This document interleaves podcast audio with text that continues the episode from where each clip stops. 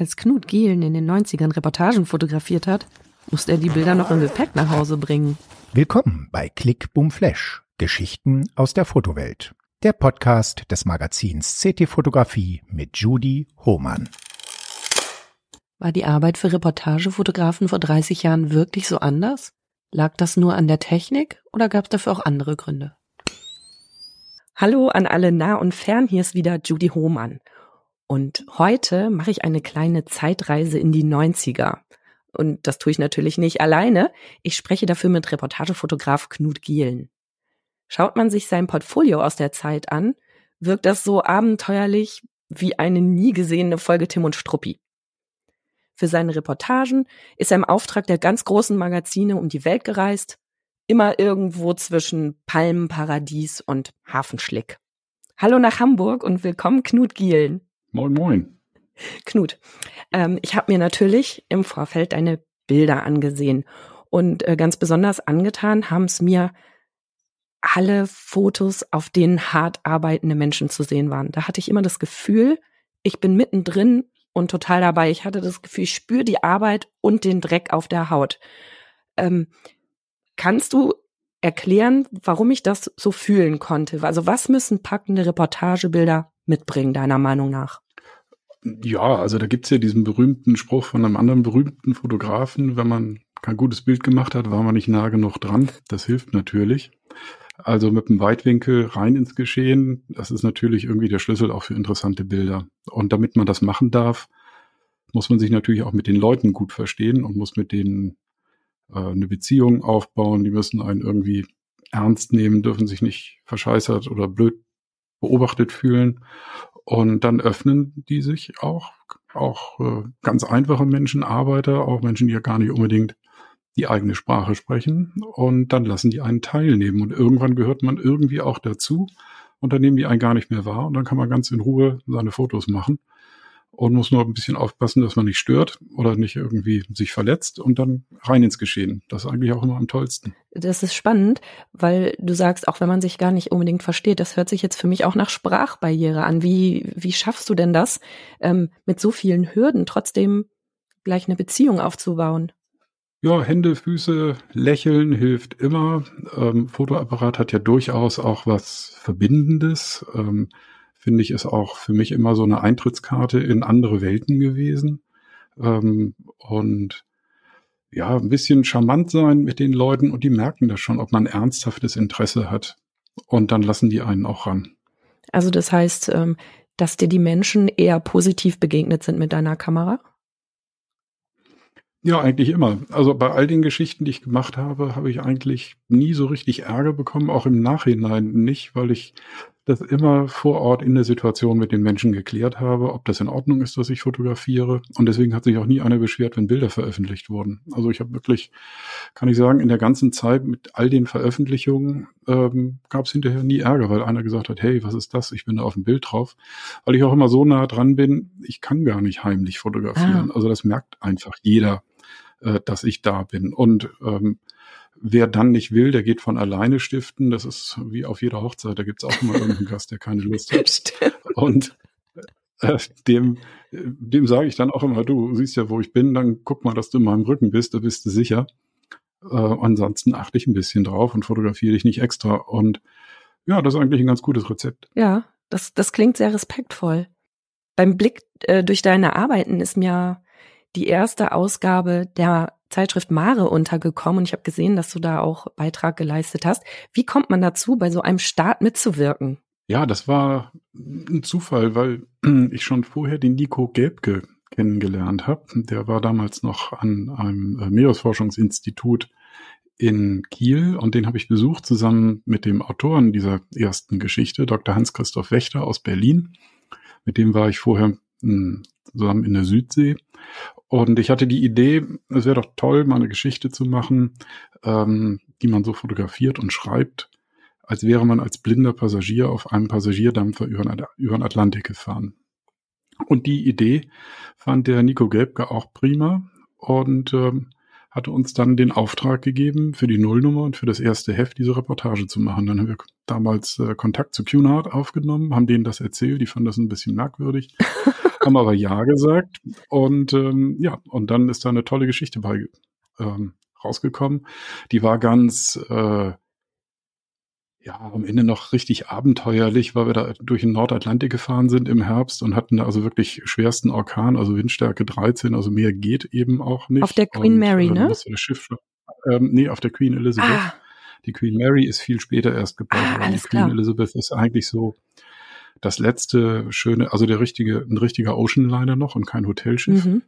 Und die ist also damals noch regelmäßig äh, über den Atlantik gefahren, von Southampton nach New York. Und da sind wir eben mitgefahren. Und im Nordatlantik, ungefähr da, wo auch die Titanic abgesoffen ist, hatten wir zwar keine Eisberge, aber äh, ja, also wirklich schwerste See. Äh, wer mal den Film Das Boot gesehen hat, da haben die versucht, das so ein bisschen darzustellen. So war es auch wirklich. Oh. Und selbst dieses Riesenschiff musste da langsamer fahren. Alle haben gereiert, wie die Wilden. Oh nee. Und äh, ja, es war also, also war, ich fand's toll. Was? Das fandst du toll? Ja, also nicht, dass die anderen sich alle übergeben mussten. Also mir macht sowas nix. Mhm. Und das war ganz lustig, weil ich mit Christoph irgendwie da am Tisch gesessen habe als einziger Passagier in der ersten Klasse. Und ähm, ja, und dann haben wir da ganz alleine gegessen und durch diese Panoramascheiben rausgeguckt und haben diesen tobenden Atlantik da gesehen. Das war wirklich ganz toll. Aber durch die ganze Aktion, also das Schiff musste dann langsamer fahren, sonst äh, wäre es noch schlimmer geworden an Bord. Und ähm, dadurch sind wir zu spät in New York angekommen. Wir sollten eigentlich nachmittags ankommen. Und so sind wir abends angekommen. Und beim Einlaufen äh, war es dann schon dunkel, was aber unheimlich stimmungsvolle Fotos gemacht Ah. hat. Und das war damals auch gar nicht so einfach. Das war ja alles noch auf Film. Und äh, dann habe ich also 6400 ASA-Filme da gepusht. Und also das war schon die Grenze von dem, äh, was man eigentlich machen kann. ist sehr grobkörnig gewesen, ähm, sah dann aber ganz toll aus. Und ähm, dieses Bild vom Einlaufen in New York, von diesem Glitzern äh, der, der Großstadt, in diesem Nebel, wo wir da reinlaufen, da stehen noch so zwei Leute im Vordergrund, das ist dann auch auf den Titel gekommen. Ja, toll. Ja, manchmal macht das ja gerade den Charme aus, wenn es so körnig ist, wenn es echt körnig ist. Ähm, du hast jetzt beschrieben, dass du in diesem Fall die anderen Mitwirkenden schon kanntest. Wie, wie ist das denn generell gelaufen? Also hast du einen Pool, einen Autorenpool, mit dem du dich immer wieder zusammengesetzt hast, um Themen zu finden? Oder sind irgendwelche wildfremden Leute auf dich zugekommen? Wie funktionierte da diese Teambildung für die ähm, Reportagen? Ja, das Teambuilding hat sich eigentlich immer durch die Redaktionen ergeben. Also häufig ist es so gewesen, dass ich entweder von einer Redaktion angesprochen wurde, äh, da gab es einfach einen Anruf, hey, hast du nicht Lust, dies oder jenes zu tun und zu fotografieren, oder ich habe irgendwelche Ideen ausgebrütet und habe Exposés verschickt und ähm, dann haben sich die Redaktionen gemeldet. Und ähm, was immer so von, was ich immer ein bisschen schade fand, eigentlich als Fotograf ist man so als Autor und als denkender Mensch nie so richtig wahrgenommen worden und ernst genommen worden. Also man hatte immer die Anbildung über die Bildredaktion und ähm, als Schreiber hatte man die Anbindung über den Chefredakteur, der dann entschieden hat, gute Geschichte, schlechte Geschichte. Ja. Und ich musste mich also immer an die Bildredaktion wenden, wenn ich irgendwas vorgeschlagen habe. Und ähm, die Texter, die sind einem dann irgendwie zugelost worden, die sind einem meistens zugefallen. Äh, die kannte ich dann häufig gar nicht. Also die habe ich dann ganz oft erst im Flieger kennengelernt. Mhm. Und ähm, ja, und dann hat man eine Reportage zusammen gemacht. Oder man hat vorher mal telefoniert, wenn es irgendeinen Anlass gab. Aber häufig haben ja auch die Redaktionen ähm, die, die Reise vorher schon organisiert. Das waren ja noch so analoge Zeiten, wo man in Reisebüros ging und Papiertickets in die Hand bekommen hat. Die haben einem dann Kuriere gebracht oder die Post. Und ähm, ja, und dann ähm, hat man sich in Reihe 12f wiedergefunden und neben einem saß dann ein bisher unbekannter Mensch, mit dem man dann die nächsten zwei, drei Wochen ver verbracht hat. Witzig, aber du wusstest schon vorher, auf welche Geschichte du dich einlässt, oder? Ja, ja, Ja. klar, das schon. Ähm, ja, und da sind natürlich auch viele Bekanntschaften und Freundschaften dann draus geworden. Also verstanden haben wir uns eigentlich immer. Und ähm, ja, das war eigentlich ähm, auch ganz toll. Der Hans-Christoph Wächter, das war jemand, mit dem ich dann ganz viel gemacht habe. Also mit dem war ich zum Beispiel äh, zusammengelost worden von einem Magazin, Globo, das war ein Schweizer Reisemagazin. Da sind wir zusammen in die Südsee gefahren und ähm, haben uns so gut verstanden, dass wir dann hinterher verschiedene Geschichten auch noch angeboten haben, unter anderem eben diese ähm, über den blinden Passagier beim Mare und wir waren dann noch ein zweites Mal für Mare richtig vier Monate in der Südsee und haben da mehrere Geschichten noch fotografiert zusammen. Oh, so lange. Und er hat eben den Text geschrieben. Ja. Und, und jetzt sagst du vier Monate und das, das finanzierte dann komplett das Verlagshaus, die vier Monate?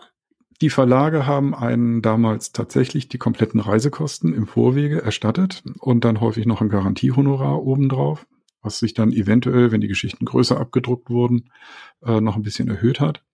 Und damit ist man eigentlich ganz gut über die Runden gekommen. Und bei der viermonatigen Reise, das waren eben mehrere Geschichten, die wir da gemacht haben, das war natürlich auch attraktiv, um ein bisschen Reisekosten zu sparen, ja. weil Deutschland, Südsee, also viel weiter kann man jetzt auf unserem Planeten auch nicht wegfahren. Das ist genau auf der anderen Seite. Und äh, das Reisen da ist auch nicht ganz unkompliziert, also jedenfalls zu der Zeit. Ich schätze mal, heute ist es noch nicht so viel besser geworden. Es gibt also wenige Flüge. Das sind winzige Inseln, die sind sehr weit auseinander. Das braucht alles so ein bisschen Zeit und Vorbereitung. Und ja, dann haben wir uns vier Monate auf den Weg gemacht und haben da ähm, unsere, das waren glaube ich fünf Geschichten, die wir da gemacht haben. Und das war für mich als Fotograf natürlich eine Herausforderung, weil irgendwann siehst du keine Bilder mehr. Es gibt aber in der ganzen Südsee auch kein Labor, wo man mal zwischendurch irgendwas entwickeln konnte. Ach, ähm, das ist ja wie ein Blindflug. So, das heißt, ich, das war ein Blindflug. Das heißt, ich bin mit ein paar hundert unbelichteten Filmen losgeflogen oh. und bin mit ein paar hundert belichteten Filmen wiedergekommen und hatte noch kein einziges Foto gesehen nach vier Monaten, als ich wieder hier in Hamburg war. Oh, das ist ja heute ähm, unvorstellbar und vor allen Dingen über so einen langen Zeitraum. Ja. Mm. ja, also wenn da eine Kamera gesponnen hätte oder irgendwo ein Fussel drauf gewesen wäre, wäre da auf jedem Foto drauf gewesen. Oder wenn eine Kamera kaputt gewesen wäre, dann hätte ich es unter Umständen gar nicht gemerkt. Hätte man alles wegschmeißen können. Ja, aber es hätte auch keinen Sinn gemacht, da jetzt tagelang irgendwie nach Auckland, irgendwie nach Neuseeland zurückzufliegen, nur um ein paar Testfilme zu entwickeln. Dann habe ich gedacht, so, jetzt machen wir all in, das wird schon klappen. Und hat's ja auch dann noch. Aber das war natürlich aufregend, wenn man dann wiederkommt und äh, man schleppt irgendwie Berge von Filmen ins Labor und äh, die entwickeln dann so einen Tag lang nur für einen. Und man äh, muss sich dann Tausende und Abertausende von Dias angucken. Äh, das war natürlich auch ganz toll, das dann alles zu sehen. Dann erlebt man alles nochmal so wieder, weil da ist ja richtig viel Zeit zwischen, äh, zwischenzeitlich vergangen. Das hört sich aber doch auch nach einem großen Risiko an, also in diesem Fall ja nach einem mehr oder weniger technischen Risiko. Ähm, musstet ihr schon mal einen Auftrag abbrechen? Wegen äußerlicher Gründe? Nee, tatsächlich nicht. Also nicht, dass ihr irgendwo unwillkommen wart oder doch am Ende irgendwelche Lizenzen nicht bekommen hat. Das heißt, es war alles gut geplant, ja? Ja, also das hat wirklich alles geklappt. Also die, sowohl die Geschichten, die ich selber recherchiert habe, als auch die, wo man für irgendeine Redaktion hingefahren ist, ähm, das war dann eigentlich soweit alles schon immer in, ich sag mal, trockenen Tüchern, dass man da nicht plötzlich irgendwo auftaucht und vom Hof gejagt wird. Und also alles so in Richtung Paparazzo-Aufnahmen, sowas habe ich auch nie gemacht. Ja. Sondern die gebildeten Personen, ähm, die wussten ja immer, da kommt einer und ähm, waren dann nicht überrascht, wenn man plötzlich vor der Tür steht. Und wurde auch mal ein Auftrag an dich herangetragen, bei dem du gesagt hast, nee, das möchte ich nicht machen. Das passt nicht zu mir. Ja, ich hätte in die Kriegsfotografie einsteigen können. Da werden ja immer Leute gesucht, ähm, die sich das trauen. War aber zu dem Zeitpunkt Vater geworden, habe mir gedacht, also eigentlich ist es ganz schön, dass wir hier im Frieden leben. Wie doof bin ich denn, wenn ich dann freiwillig dahin gehe, wo Krieg ist? Also mein Respekt für die Leute, die es trotzdem tun.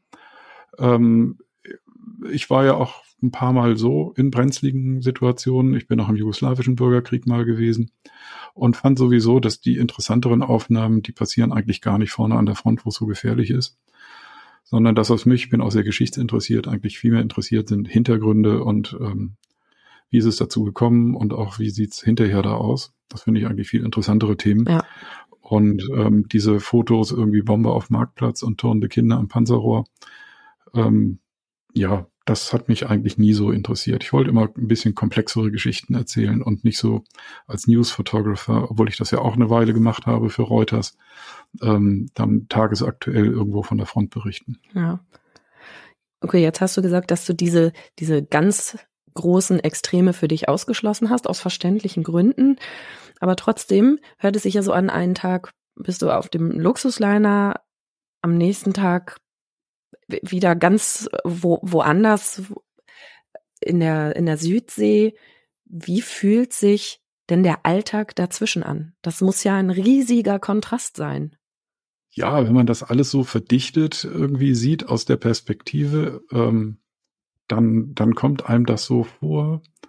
Ähm, in der Realität sind dann ja schon ein paar Wochen dazwischen, wo man dann auch ganz schnell wieder hier im Alltag ankommt und mit den ganz normalen äh, Problemchen und Dingen des Alltags hier beschäftigt ist und da ist man ganz schnell wieder zurückgezoomt, irgendwie hier nach Deutschland, macht seine Post auf, trifft seine Freunde, irgendwie macht ein paar Telefonanrufe, äh, bringt die äh, Filme ins Labor oder heute digital guckt man sich an, äh, was man da ähm, fotografiert hat macht seine Bildauswahl und so. Das ging eigentlich immer relativ schnell. So in, ich war heute zum Beispiel gerade bei mir im Büro und habe meine Belegexemplare aufge, aufgeräumt und ähm, ja, das sind also weit über 100 Reportagen in Magazinen gewesen Ui. und ich habe mich selber gewundert. Ach ja, da bist du ja auch gewesen und ach guck mal, stimmt, das hast du ja auch gemacht und Wahnsinn, das habe ich ja ganz vergessen. Stimmt, da war ich ja auch. Und wo ist eigentlich die Geschichte? Und äh, ach, und dann hat man irgendwie so einen alten Stern und äh, hat den hier aufgehoben als Belegexemplar und fängt dann irgendwie drin an zu blättern und kommt dann irgendwie auf Themen, die damals irgendwie aktuell waren und sagt, ach, was, welche Geschichte war denn in dem Heft noch drin? Und ich fand das ganz interessant heute, ähm, zufällig, ähm, weil ich da mal da ist mir so klar geworden, wie viel das eigentlich gewesen ist und wie unterschiedlich das gewesen ist und für wie viele unterschiedliche Magazine ich auch unterwegs gewesen bin. Äh, das ist wirklich toll. Das funktioniert ja heute alles gar nicht mehr. Warum würdest du sagen, das funktioniert nicht mehr? Auch weil es viele Magazine gar nicht mehr gibt. Und ähm, weil die Magazine und auch die Tageszeitungen, die können ja heute gar nicht mehr so bezahlen wie zu der Zeit, wo ich noch als Fotoreporter unterwegs gewesen bin. Das war ja sozusagen das Ende der guten Zeit. Also die Hochzeit des Fotojournalismus, das fing ja so eigentlich in den 20er, 30er Jahren in Deutschland an. Äh, dann das Time Life Magazin in den 40er, 50er, 60er Jahren in den USA. National Geographic, äh, in Deutschland war es dann der Stern und dann kam irgendwann Geo dazu. Ähm, das waren ja wirklich Leitmedien und die haben ja auch richtig Geld verdient damit, die Verlagshäuser. Und ähm, wenn man sich mal zurückerinnert, äh, als alter Mensch, so wie ich, wenn man naja. zu der Zeit, naja, wenn man zu der Zeit sich ein Auto kaufen wollte oder, oder eine Wohnung gesucht hat, hat man eine Tageszeitung gekauft am Samstag, das Hamburger Abendblatt hier in Hamburg und da waren tausende von Anzeigen drin, die haben alle Geld gekostet, da haben die richtig Geld mit verdient. Mhm. Das ist alles weg. Heute ist alles im Internet und im Internet, äh, ja, da haben irgendwie Amazon und Zalando, die haben irgendwie rausgefunden, wie man Geld verdient, aber für Inhalte möchte eigentlich am liebsten niemand bezahlen. Und ähm, damit haben natürlich auch die Verlage zu kämpfen, deswegen können die sich das gar nicht mehr leisten. Überhaupt noch so viele Reporter um die Welt zu schicken und die gut zu bezahlen. Also mir tun die Kollegen leid, ich habe da höchsten Respekt vor, die heute noch diese Jobs machen. Und die sind nämlich mehr damit beschäftigt, Geld zu organisieren, als zu fotografieren. Und dann wird stattdessen auf Stockfotos zurückgegriffen aus Bilddatenbanken? Oder wie funktioniert es? Ich meine, die Bilder möchten ja trotzdem, also die Artikel möchten ja trotzdem bebildert sein. Oder liegt es daran, dass Online-Artikel sowieso nur ein, zwei Bilder als Beispiel brauchen und keine riesigen Bilderstrecken mehr? Ja, das vermute ich mal, aber der Markt ist ja auch viel transparenter und zugänglicher geworden. Also ähm, früher war das ja so, wenn ein Kunde, ob das jetzt ein Magazin war oder ein Industriekunde, wenn der einen kannte und der hatte Zutrauen zu einem, dann hat er einen rumgeschickt, hat er gesagt, ja hier, äh, wir machen einen Geschäftsbericht irgendwie und da müsstest du nach Berlin fahren und nach Dresden und nach München und nach Essen und nach Wuppertal und nach Bremen und nach Hamburg und nochmal nach Kopenhagen. So, das hat man alles gemacht. Und dann hatte man eine Bildsprache und der Kunde war sich sicher, ähm, das wird alles was, das passt hinterher alles zusammen und das wäre sehr aufwendig und mühevoll gewesen. Man hätte es vielleicht auch gar nicht hinbekommen, an jedem dieser Standpunkte, an diesen Orten äh, überall einen Fotografen ausfindig zu machen, dessen Bilder da irgendwie so reinpassen. Ja. Das geht natürlich heute übers Internet ganz wunderbar. Und das ist äh, schon eine ganze Weile her, dass, dass man als Fotograf immer lokaler gearbeitet hat und dann viele Redaktionen oder Kunden auch gesagt haben, so, von Hamburg nach Bremen, ja, nee, nee, dann nehmen wir einen Bremer Fotografen, mhm. ja, um sich, ne, so, um sich die 100 Euro äh, Fahrtkosten oder was nach Bremen auch noch zu sparen. Und äh, das ist eben alles viel austauschbarer geworden, dadurch auch. Und ähm, auch die, die Verwertung über äh, Bildagenturen, äh, das ist ja komplett zusammengebrochen eigentlich. Also das war jetzt zu der Zeit, wo ich gearbeitet habe, hat man eben ein Garantiehonorar bekommen, äh, bei der Veröffentlichung ein Veröffentlichungshonorar, falls es ein bisschen größer war. Und dann gehörten einem nach vier Wochen die Bilder und die konnte man dann nochmal verkaufen. Ah. Äh, entweder an ein anderes Magazin oder im Ausland verkaufen oder man hat sie in eine Agentur gegeben. Und da kam richtig nochmal Geld zusammen. Da äh, hat man also im Monat äh, nochmal ein paar tausend Euro verdient, oh. äh, wenn es gut lief. Ja. Und äh, auf den Abrechnungen der Agenturen waren so Werte drauf wie 125 Mark, 250 Mark, 80 Mark, 70 Mark, 30 Mark. Heute steht da irgendwie 1,12 Euro, 37 Cent, ja, 4,19 Euro. Ja, und damit können natürlich auch die Agenturen nicht mehr leben. Ne? Also die Zweitverwertung ist völlig tot. Und ähm, das kommt sicherlich auch daher, dass weltweit so viele Menschen fotografieren und die Bilder eben äh, die in Castrop-Rauxel liegen oder in Rio de Janeiro, wenn jemand sie ins Internet stellt, dann sind die sichtbar. Das ging früher nicht. Das stimmt. Und es fotografieren mehr Menschen niederschwellig. Das kommt vielleicht auch noch dazu. Man kann auch schnell, schneller ja, das Fotografieren lernen. Ja, mhm. na klar. Ja, also das wird ja auch viel einfacher. Also meine Lieblingskamera steckt in meinem Telefon drin. Und ähm, das ja ist so. Also hat man immer dabei. Also früher hatten zu der Zeit, wo man noch auf Film fotografiert hat, da hatten Fotografen immer so eine kleine Kamera in der Tasche, irgendwie so eine Minox ja. oder was hatte ich denn, irgendwie eine Olympus Mü. Ähm, das waren so kleine Taschenkameras, die auf Kleinbild fotografiert haben. Mit denen konnte man dann eben auch mal ein anständiges Bild machen, ähm, damit man überhaupt was dabei hatte, wenn man irgendwie unterwegs ist, weil sonst fühlte man sich so nackt als Fotograf, wenn man so gar, ne, gar keine Kamera dabei hatte. Ne? Und so der Typ, der sich immer irgendwie so die Leica umhängt wie so eine Damenhandtasche, also der bin ich nie gewesen. Wie ja, die trifft man immer auf Ausstellungs ja, die trifft man immer auf Ausstellungseröffnung. Ähm, und ja, ich mache, mache eigentlich inzwischen die meisten Fotos tatsächlich mit dem iPhone und sind auch schon welche von gedruckt worden. Und das machen andere natürlich auch. Ja, und ja, du hast recht und es ist einfach immer dabei. Hm. Ähm, wir hatten ja gerade das Thema Alltag und ich schwenke jetzt einmal komplett mhm. in ein anderes Thema, nämlich unsere super Rubrik Spielfilmschätze. ähm, und damit kommt auch meine Frage. Hast du für unsere Filmwand einen Filmtipp für unsere Hörerinnen und Hörer? Irgendein skurriler Film, der dir im Kopf geblieben ist und den du gerne empfehlen möchtest, den vielleicht noch nicht jeder kennt? Und jetzt die Sammlung skurriler Spielfilmschätze. Ja, da müsst ihr ganz tapfer sein. äh, es gab hier in Hamburg, das passt nämlich genau in die Zeit, gab es ein, ein Kino, das war das Alabama Kino. Die haben sogenannte Gore Nights gemacht. Und in diesen Gore Nights sind Menschen zusammengekommen, die einen seltsamen Geschmack hatten. okay. Und es wurde ein Vorfilm gezeigt, dann trat im Kino eine Band auf und dann wurde ein Hauptfilm gezeigt. Die Vorfilme, das konnten dann so Sachen sein, ähm, Pilotenausbildungsfilme aus den 30er Jahren über Wolkenbildung. Ähm, dann äh, gab es da mal sowas, ich erinnere mich da noch an eine kieferorthopädische Operationsreihe, äh, wo sich die, die Reihen des Kinos unheimlich schnell geleert haben und alle waren plötzlich vor der Tür und wollten eine rauchen. Und, und also dann hat eine Punkband irgendwie, eine, eine Frauenpunkband irgendwie gespielt, während das Publikum nur skandierte, ausziehen, ausziehen. Und irgendwann, wenn ihr noch einmal ausziehen sagt, dann hören wir auf zu spielen. Na, es war klar, was dann passiert. Und in dieser denkwürdigen Nacht wurde ein Film allererster Güte vorgestellt, wie, wie üblich. Ähm, und der hieß Jesse James meets Frankensteins Daughter. Was können wir uns darunter vorstellen? Ein B-Movie oder vielleicht sogar ein C- oder D-Movie, ähm, billigster Produktion. Ähm, und der ist einfach genial. Muss man sich angucken. Gibt es hoffentlich irgendwo noch ähm, erhältlich. Und es geht eben darum, dass ähm, Jesse James im Wilden Westen ähm, in so ein in so ein Haus, so ein bisschen burgähnliches Haus irgendwie kommt. Das ist natürlich, sind natürlich alles irgendwelche Pappkulissen. ähm, und da ist also Frankensteins Tochter mit einem Monster und dann geht die Geschichte irgendwie ganz irre los zwischen, zwischen Western und Gruselfilm und ist einfach nur so unglaublich schlecht. das ist schon wieder super. Irgendwie, der Angriff der Killer-Tomaten wie ein Meisterwerk dagegen erscheint. ja, das hört sich an, als wäre das was für unsere Wand. Fantastisch, habe ich tatsächlich noch nie von gehört. Finde ich aber cool. Ich habe es natürlich vorher mal gegoogelt. Ähm, ob, äh, ja, aber es, man, man, findet ihn auch. Ja, das also, hätte ich nämlich jetzt gedacht, dass das schwierig darüber, wird.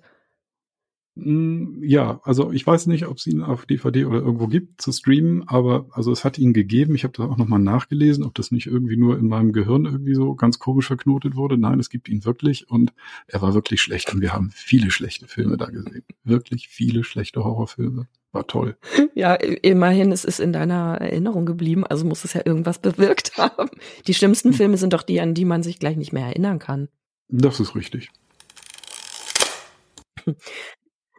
Ähm, ich möchte noch mal zum Thema Tür öffnen zurückkommen. Das hast du vorhin auch schon so ein bisschen angedeutet.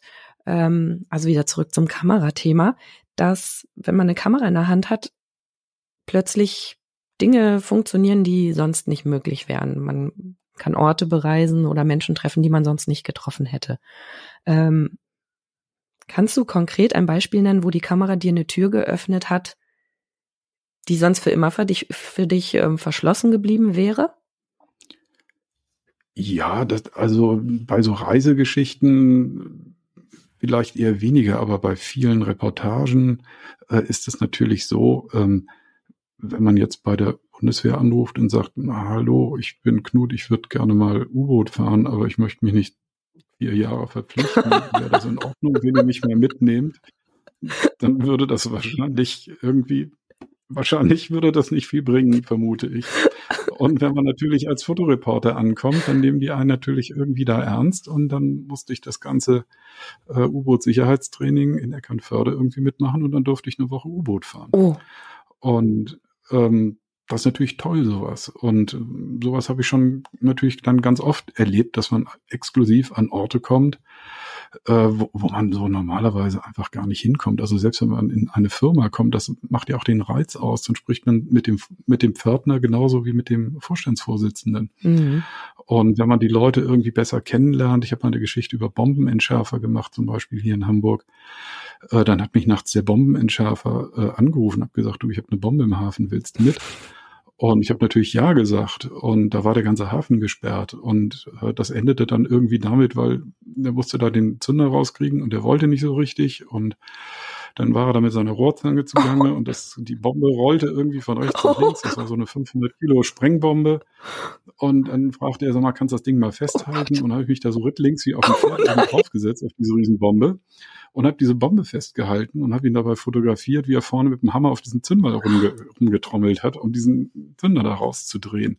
So, und das sind natürlich exklusive Momente, äh, ja, die hat man halt in dem Beruf. Ne? Oder bei der Geschichte zum Beispiel, da haben wir auch diese Bombensuche, ist dann hier mit Tauchern im Hamburger Hafen gelaufen. Also immer wenn irgendwo ein Hafenbecken umgebaut wurde, hat man vorher sondiert, weil hier in Hamburg sind äh, ich glaube, über 100.000 Fliegerbomben geworfen, oh. wurden, wurden hier abgeworfen im Zweiten Weltkrieg. Und man weiß, dass die Blindgängerrate sind so um und bei 10 Prozent. Das heißt, 10.000 mhm. von den Dingern sind nicht explodiert. Dann weiß man, dass man 5.000 schon gefunden hat, also stecken noch 5.000 im Boden. Oh Gott. Äh, das heißt also, wenn irgendwo in Hamburg irgendwas gebaut wird, wird vorher nachgeguckt, ist da vielleicht eine Bombe drunter. Und das macht man natürlich auch bei Hafenbecken. Und diese Sondierung, die wird mit so äh, Helmtauchern dann auch ähm, gemacht. Die haben richtig so, wie man es aus dem, aus dem ja, Kino oder aus Bildern von früher kennt, mit so einem riesen äh, Bronzehelm und diesen äh, Gewichten an den Schuhen und so weiter, äh, gehen die dann unter Wasser. Das macht auch Sinn, weil die Elbe ein Tidegewässer.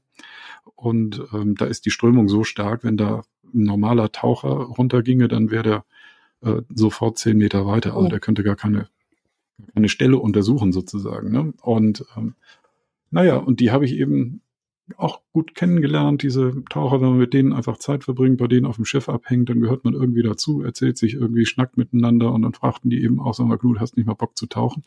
Ich sage, ja, logisch, würde ich sofort machen. Und dann sagt, nee, pass mal auf, Freitagnachmittag ist der Typ von der Behörde immer weg, dann kannst du mal tauchen. Ja, und Freitagnachmittag war es dann soweit. Und dann habe ich mir diese ganze Montur da angezogen und ähm, bin dann über die Leiter über Bord gegangen und bin äh, mit diesem Helm da äh, runtergetaucht und ab 30 Zentimeter Wassertiefe war alles schwarz. Äh, fotografieren ging natürlich gar nicht da unten, weil vor lauter Schwebeteilchen, äh, also das war einfach nur zum Gucken mhm. und einfach fürs Erlebnis. Und das ist ja auch das, was mich immer als an dem ganzen Beruf so fasziniert hat, weswegen ich so gerne Fotoreporter werden wollte.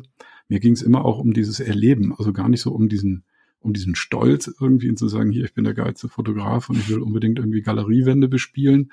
Ich fand es immer irgendwie toll, Geschichten zu erzählen. Also dieses ganz uralte Ding am Lagerfeuer erzählen sich Menschen Geschichten. Und Geschichten mit Bildern erzählen fand ich immer irgendwie toll. Und dazu muss man sie eben vorher auch erleben. Und das war das, was mich immer angetrieben hat. Und die Kamera ist natürlich eine super Ausrede, um irgendwo anzuklopfen, zu sagen, Halli, hallo, ich äh, würde gerne mal auf Ihren Balkon, weil ich glaube, von da aus hat man eine tolle Sicht. Und das würde man normalerweise ja nicht unbedingt machen. Du hast gesagt, dass du sogar eine U-Boot-Ausbildung machen musstest. Was war die Geschichte hinter dem U-Boot? Einfach mal, wie ist es, eine Woche U-Boot zu fahren? Also damals hatte die Bundesmarine die kleinsten Kampf-U-Boote der Welt irgendwie. Da waren ich glaube, 18 Leute drauf und es gab irgendwie, ich glaube, 10 Betten. Also man ist, man fährt da warme Koje, also der eine steht auf, der andere legt sich rein. Und äh, das war schon ein tolles Erlebnis, das einfach mal zu machen. Also das war damals für einen Playboy und ähm, die haben eben immer ihre drei, vier hübschen Mädchen da abgebildet, aber auch immer zwei, drei äh, Reportagen, so ein Männermagazin halt. Und das war so ein klassisches Männerthema U-Boot-Fahren. und ähm, ja, also ist ja auch total interessant. Ähm, eigentlich jeder, dem ich das erzähle, ist, guckt so ein bisschen neidisch. Und ähm, die, die Ausbildung war natürlich schon ähm, toll, weil es wäre natürlich gefährlich, wenn ich da mitfahre und das U-Boot hätte eine Havarie. Mm. Und dann wäre einer da unten, der Panik kriegt im Dunkeln und der nicht weiß, wie das alles funktioniert, der würde die Leben der anderen mitgefährden. Ja. Und äh, deswegen musste man die, das gesamte Sicherheitstraining eben mitmachen und üben, wie das ist, wenn ein U-Boot äh, auf dem Grund der Ostsee liegt und nicht mehr auftauchen kann und man muss die Luke hochmachen und muss da irgendwie raus. Das sind ja schöne das ist an sich schon eine tolle Reportage. Ja. Ne, oder, oder dann eben, äh, ja, irgendwann gehört man einfach dazu und da macht man dann gar nicht mehr so viele Fotos, sondern man ist dann einfach man ist dann einfach da. Ich habe da auch nächtelang irgendwie als Horcher gesessen. Kennt man das auch aus diesem Film, so das Boot, ja. wo diese ausgemergelten Typen diese Kopfhörer aufhaben und dann irgendwie horchen so, wo ist der Zerstörer? Und genauso läuft's heute immer noch. Und man kriegt dann ein ganz tolles 3D-Bild irgendwann, wenn man da so sitzt, irgendwie von dem, was über einem so stattfindet. Man, man kann dann die ganzen Schiffsgeräusche auseinanderhalten, die man da hört oder äh, ja, das ist wirklich interessant. Und die Menschen erzählen ja natürlich dann auch also man wird ja auch nicht dümmer dabei, weil man kriegt das ja immer alles erklärt. Also ob das dann im, im Hamburger Hafen äh, ein Container-Terminal ist, wo man am Ende, wenn man dann ein paar Mal gewesen ist, einfach weiß, wie funktioniert Containerlogistik. Mhm. Also das kriegt man ja nebenbei auch alles noch mit. Und man macht ja nicht nur die Fotos, sondern man fragt ja auch und lässt es sich erklären und versucht dann eben aus den, also erstmal auch zu ergründen, was ist die Geschichte, was ist wichtig fürs Foto, äh, wann findet das statt, wo stelle ich mich hin, wie kriege ich es am spektakulärsten ähm, fotografiert. Das, das ist ja kein Zufall, diese Bilder, die auf Reportagen entstehen. Da steckt ja sehr viel Planung dahinter. Das heißt, man beschäftigt sich ja sehr intensiv mit der Materie und überlegt sich, was kann denn überhaupt ein Bild sein? Und geht dann ganz gut vorbereitet los ist manchmal enttäuscht, weil Sachen, die man sich überlegt hat, die sind vielleicht gar nicht so toll. Dafür sieht man dann andere Sachen, die ganz toll sind und die man überhaupt nicht gedacht hat. Aber man hat halt erstmal so ein bisschen so einen Plan im Kopf, geht los.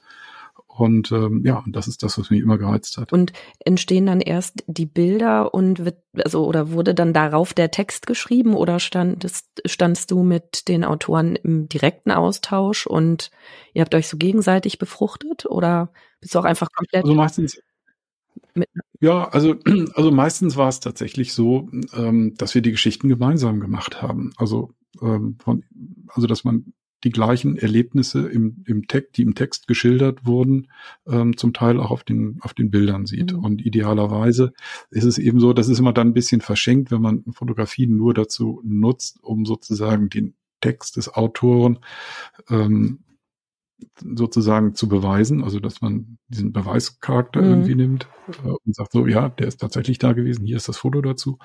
Ähm, also es gibt einfach Sachen, die, da müsste man sehr lange und umständlich äh, beschreiben und da sagt das Foto dann mehr als tausend Worte.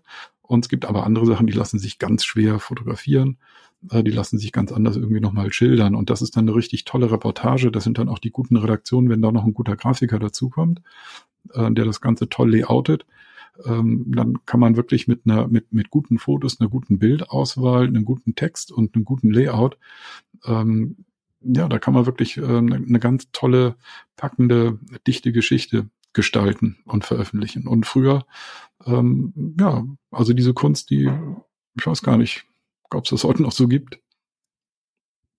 Also Geo und sowas gibt es ja noch, aber ich weiß es nicht, ob das noch so viel gemacht wird. Mm, was würdest du sagen, war dein extremstes Bild, was du aufgenommen hast, wo du danach sagst, so, boah, das war grenzwertig?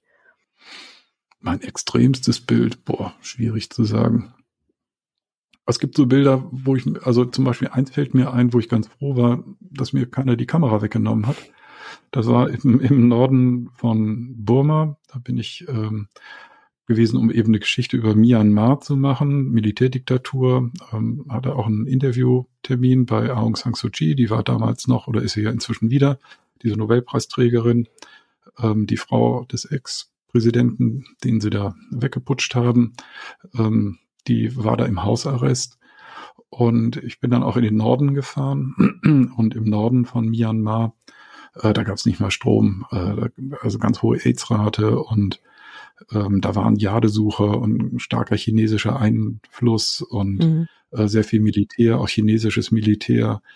Ähm, und so eine von den Weltregionen, wo man eigentlich nur ganz schwer hinkommt, da gibt es dann so einen Flieger, der da hochgeht und ähm, na, da bin ich jedenfalls gewesen und da waren am Eriawadi, das ist ein großer Fluss dort, am Flussufer, waren Gefangene, die hatten ihre Bewacher dabei und die hatten nur so einen Lendenschurz um und hatten so richtig, wie im Comic, so eine Kugel am Bein, so eine Eisenkugel Ach. mit Ketten, damit die nicht weglaufen konnten und haben sich da am Fluss gewaschen. Und das sah natürlich völlig irre aus und äh, da bin ich da halt hin und habe die Kamera rausgenommen und habe angefangen zu fotografieren und die Wachen sind dann auf mich zugestürmt, haben gesagt, hier keine Fotos, keine Fotos. Und ich habe einfach auf doof getan, das kann ich ganz gut. und habe irgendwie angelächelt und immer weiter fotografiert und irgendwie freundlich gewunken, wie der dümmste Tourist überhaupt und bin dann irgendwie, hab nochmal gewunken, hab Tschüss gesagt und bin dann da weggegangen, hab gedacht, oh, gleich kommen die bestimmt und nehmen dir die Kamera weg und das ist nicht passiert. Und da war ich ganz froh, ist ein tolles Bild geworden. Hast du Glück gehabt, dass du nicht sogar gleich im Gefängnis gelandet bist, so wie sich das anhört. Huiuiui. Ja, dann auch noch eine Kugel für mich. Oh, ne? ja, stimmt, das kann natürlich auch passieren. Oh Mann. Ähm, du hast ja nun schon von einigen Begegnungen gesprochen in dieser Zeit. Gibt es welche, die bis heute noch Bestand haben? Ähm, also Kollegen oder mhm. also Begegnungen, mit denen die man zusammengearbeitet hat? Genau, Begegnungen, die entstanden sind aus genau dieser Arbeit die du auch sonst nicht getroffen hättest? Nee, das hat sich eigentlich meistens dann wieder zerstreut. Also häufig habe ich Autoren einmal getroffen. Äh, zu dem Hans-Christoph Wächter, mit dem ich eben zweimal in der Karibik gewesen bin und auch diese Titelgeschichte für Mara gemacht habe. Das ist eine echte Freundschaft gewesen, aber äh, Hans-Christoph ist leider vor vielen Jahren schon verstorben.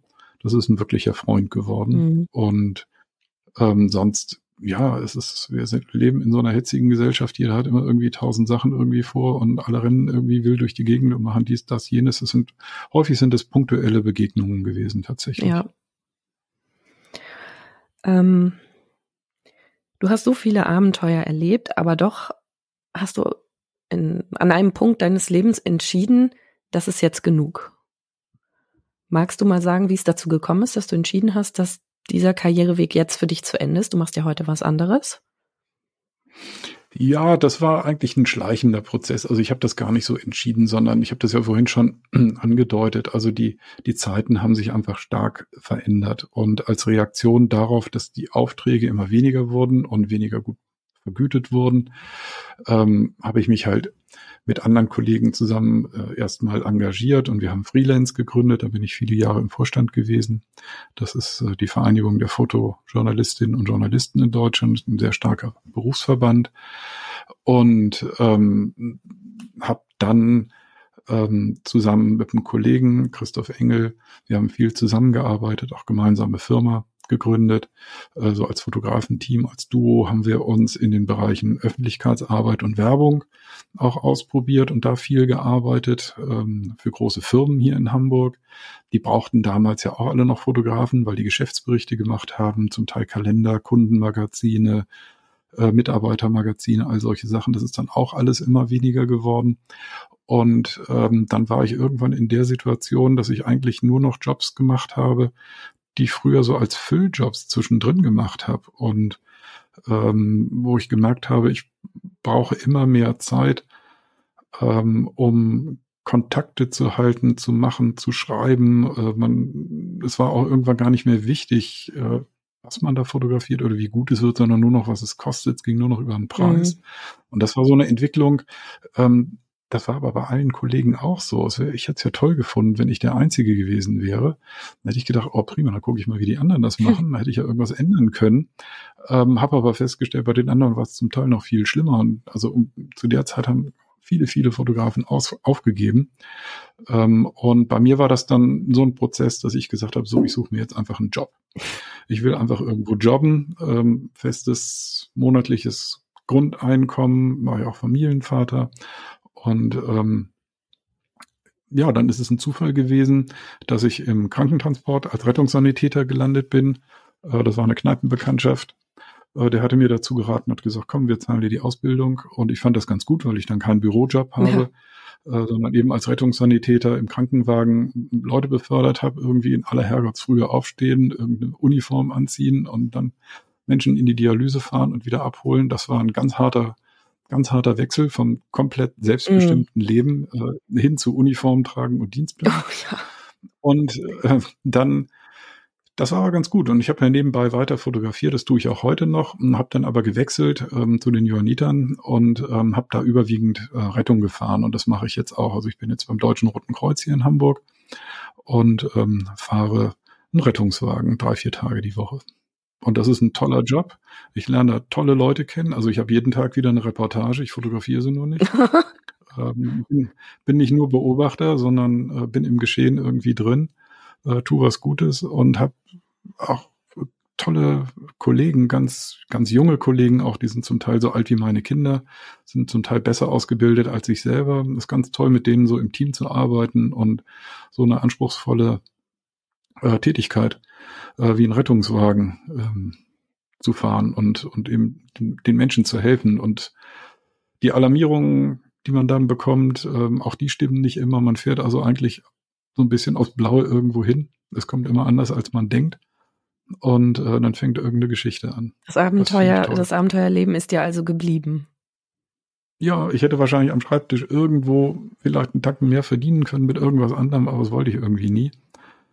Ähm, ich finde schon immer schlimm, wenn ich mal einen Tag irgendwie Bürotag machen muss, Rechnungen schreiben oder Bilder bearbeiten, ist nicht mein Ding. Ich bin mehr so der, der Jäger. Also es gibt ja auch Fotografen, die äh, bearbeiten minutiös ihre Bilder und und ähm, kennen jedes Knöpfchen in Photoshop. Das hat mich alles nie interessiert. Also ich bin da irgendwie wie so ein Steinzeitmensch. ich erlege gerne das Foto, schlepp's ins Dorf.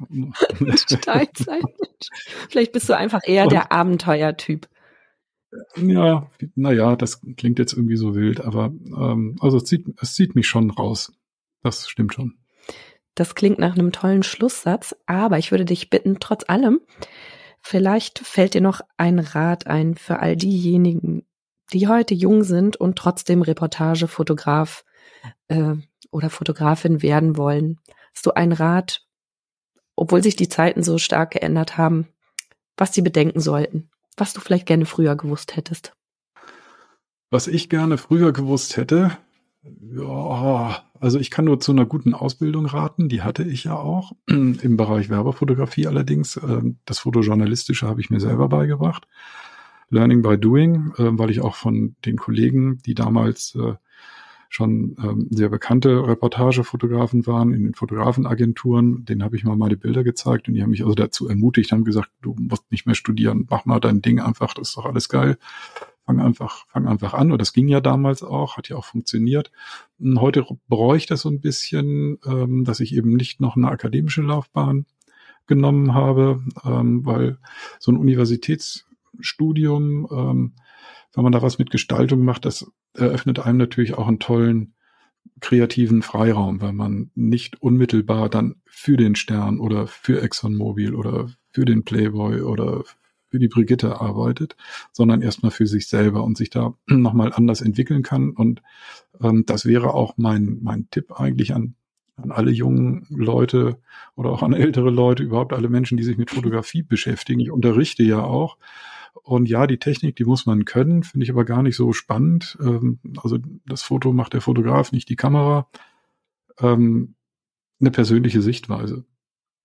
Das ist eigentlich das A und O, finde ich. Eine persönliche Sichtweise zu entwickeln und damit interessante Fotos zu machen. Also ich finde zum Beispiel, wenn ich durch Zeitschriften blätter oder im Internet oder so, ich finde die Fotos so oft gesehen, so oft so langweilig, so reproduziert, ähm, dass sie mich gar nicht mehr interessieren. Also ich finde es fast interessanter, auf dem Flohmarkt durch eine Kiste Privatfotos zu, zu gucken, ähm, als mir manche Magazine anzugucken. Ne? Also die Bilder sind dann technisch perfekt und brillant und aber irgendwie auch, auch kühl und irgendwie so, vieles ist so nachfotografiert. Also haben andere schon gemacht. Und das wäre einfach mein Tipp, den so ein bisschen Hirnschmalz entwickeln und sich ein Thema suchen und daran festbeißen, daran lernen, daran wachsen und eine persönliche Sichtweise äh, in eine Reportage reinzubringen. Wunderbar. Das sind die perfekten Schlussworte für unser Gespräch. Schade, dass es jetzt hier schon wieder vorbei ist an dieser Stelle. Ich hätte noch stundenlang weiterreden können. Ähm, Knut, ich bedanke mich bei dir für diesen, diesen schönen Austausch und den Blick zurück in die 90er Jahre.